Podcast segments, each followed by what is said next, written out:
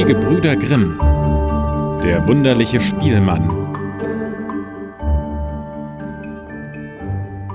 Es war einmal ein wunderlicher Spielmann. Der ging durch einen Wald, Mutterseelen allein, und dachte hin und her.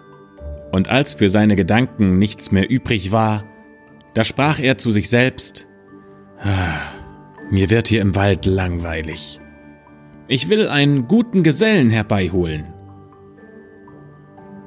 Da nahm er die Geige vom Rücken und fiedelte, dass es durch die Bäume schallte. Nicht lange, so kam ein Wolf durch das Dickicht dahergetrabt.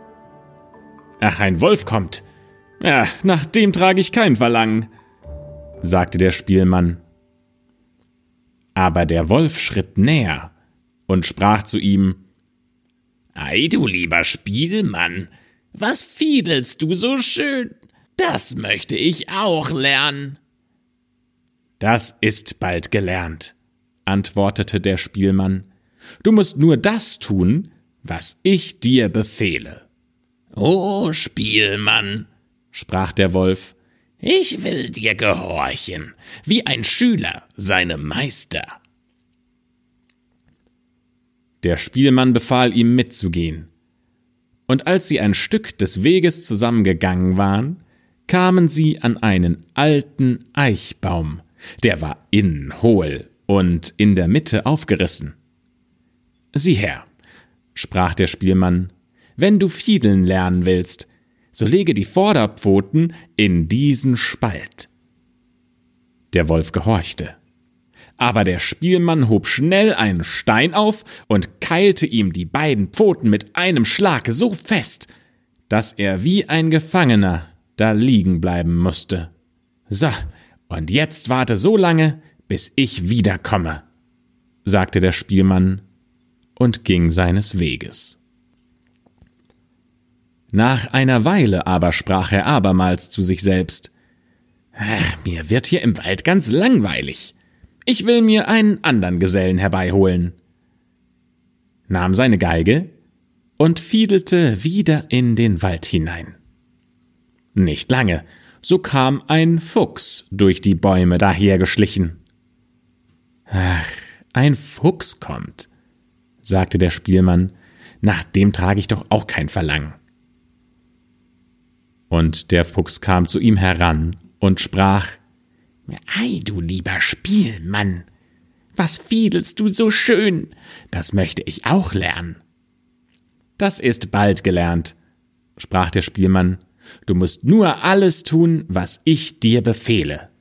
O Spielmann, ich will dir gehorchen, wie ein Schüler seinem Meister. Folge mir, sagte der Spielmann, und als sie ein Stück Weg gegangen waren, kamen sie auf einen Fußweg, zu dessen beiden Seiten hohe Sträucher standen. Da hielt der Spielmann an, bog von der einen Seite ein Haselnussbäumchen zur Erde herab und trat mit dem Fuß auf die Spitze.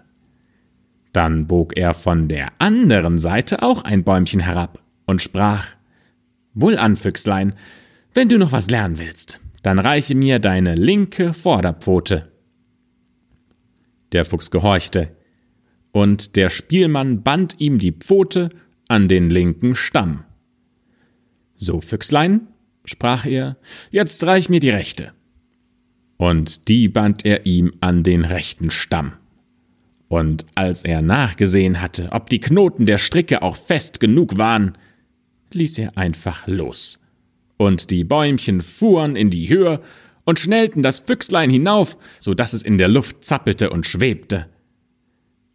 Und jetzt wart da so lange, bis ich wiederkomme, sagte der Spielmann und ging seines Weges. Wieder sprach er zu sich, es wird mir langweilig. Ich will mir einen anderen Gesellen herbeiholen, nahm seine Geige, und der Klang erschallte durch den Wald.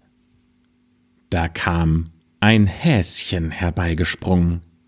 Ach, sieh da, ein Hase kommt, sagte der Spielmann, den will ich doch auch nicht haben. Ei, du lieber Spielmann, sagte das Häschen, Was fiedelst du so schön? Das möchte ich auch lernen. Das ist bald gelernt, sprach der Spielmann. Du musst nur tun, was ich dir befehle. O Spielmann, antwortete das Häslein, ich will dir gehorchen, so wie ein Schüler seinem Meister. Und so gingen sie ein Stück Weg zusammen, bis sie zu einer lichten Stelle im Wald kamen, wo ein Espenbaum stand. Der Spielmann band dem Häschen einen langen Bindfaden um den Hals, wovon er das andere Ende an den Baum knüpfte. So, und jetzt munter, Häschen, jetzt spring mir zwanzigmal um den Baum herum, rief der Spielmann, und das Häschen gehorchte. Und als es zwanzigmal herumgelaufen war, so hatte sich der Bindfaden zwanzigmal um den Stamm gewickelt, und das Häschen war gefangen und es mochte so sehr ziehen und zerren, wie es wollte. Es schnitt sich nur den Faden in den weichen Hals. So, und jetzt warte da so lange, bis ich wiederkomme, sprach der Spielmann und ging weiter. Der Wolf indessen hatte gedrückt, gezogen, an dem Stein gebissen und so lange gearbeitet, bis er die Pfoten wieder frei gemacht und sie wieder aus der Spalte gezogen hatte. Voll Zorn und Wut eilte er hinter dem Spielmann her, und er wollte ihn zerreißen. Als ihn der Fuchs laufen sah, fing er an zu jammern und schrie aus Leibeskräften Bruder Wolf, komm mir zur Hilfe, der Spielmann hat mich betrogen. Der Wolf zog die Bäumchen herab, biss die Schnur entzwei und machte den Fuchs frei. Der ging mit ihm und wollte an dem Spielmann Rache nehmen. Sie fanden auch das gebundene Häschen, das sie ebenfalls erlösten, und dann suchten sie alle zusammen ihren Feind. Der Spielmann hatte auf seinem Weg erneut die Fiedel erklingen lassen, und dieses Mal war er glücklicher gewesen. Die Töne drangen zu den Ohren eines armen Holzhauers, und ob er wollte oder nicht, er ließ von der Arbeit ab und kam mit dem Beil unter den Armen heran, um die Musik zu hören. Ach, endlich kommt mir doch ein richtiger Geselle, sagte der Spielmann, denn einen Menschen wollte ich sehen und keine wilden Tiere. Und er fing an, so schön und so lieblich zu spielen, dass der arme Mann wie bezaubert dastand und ihm das Herz vor Freude aufging. Und wie er da so stand, da kamen der Wolf, der Fuchs und das Häslein heran.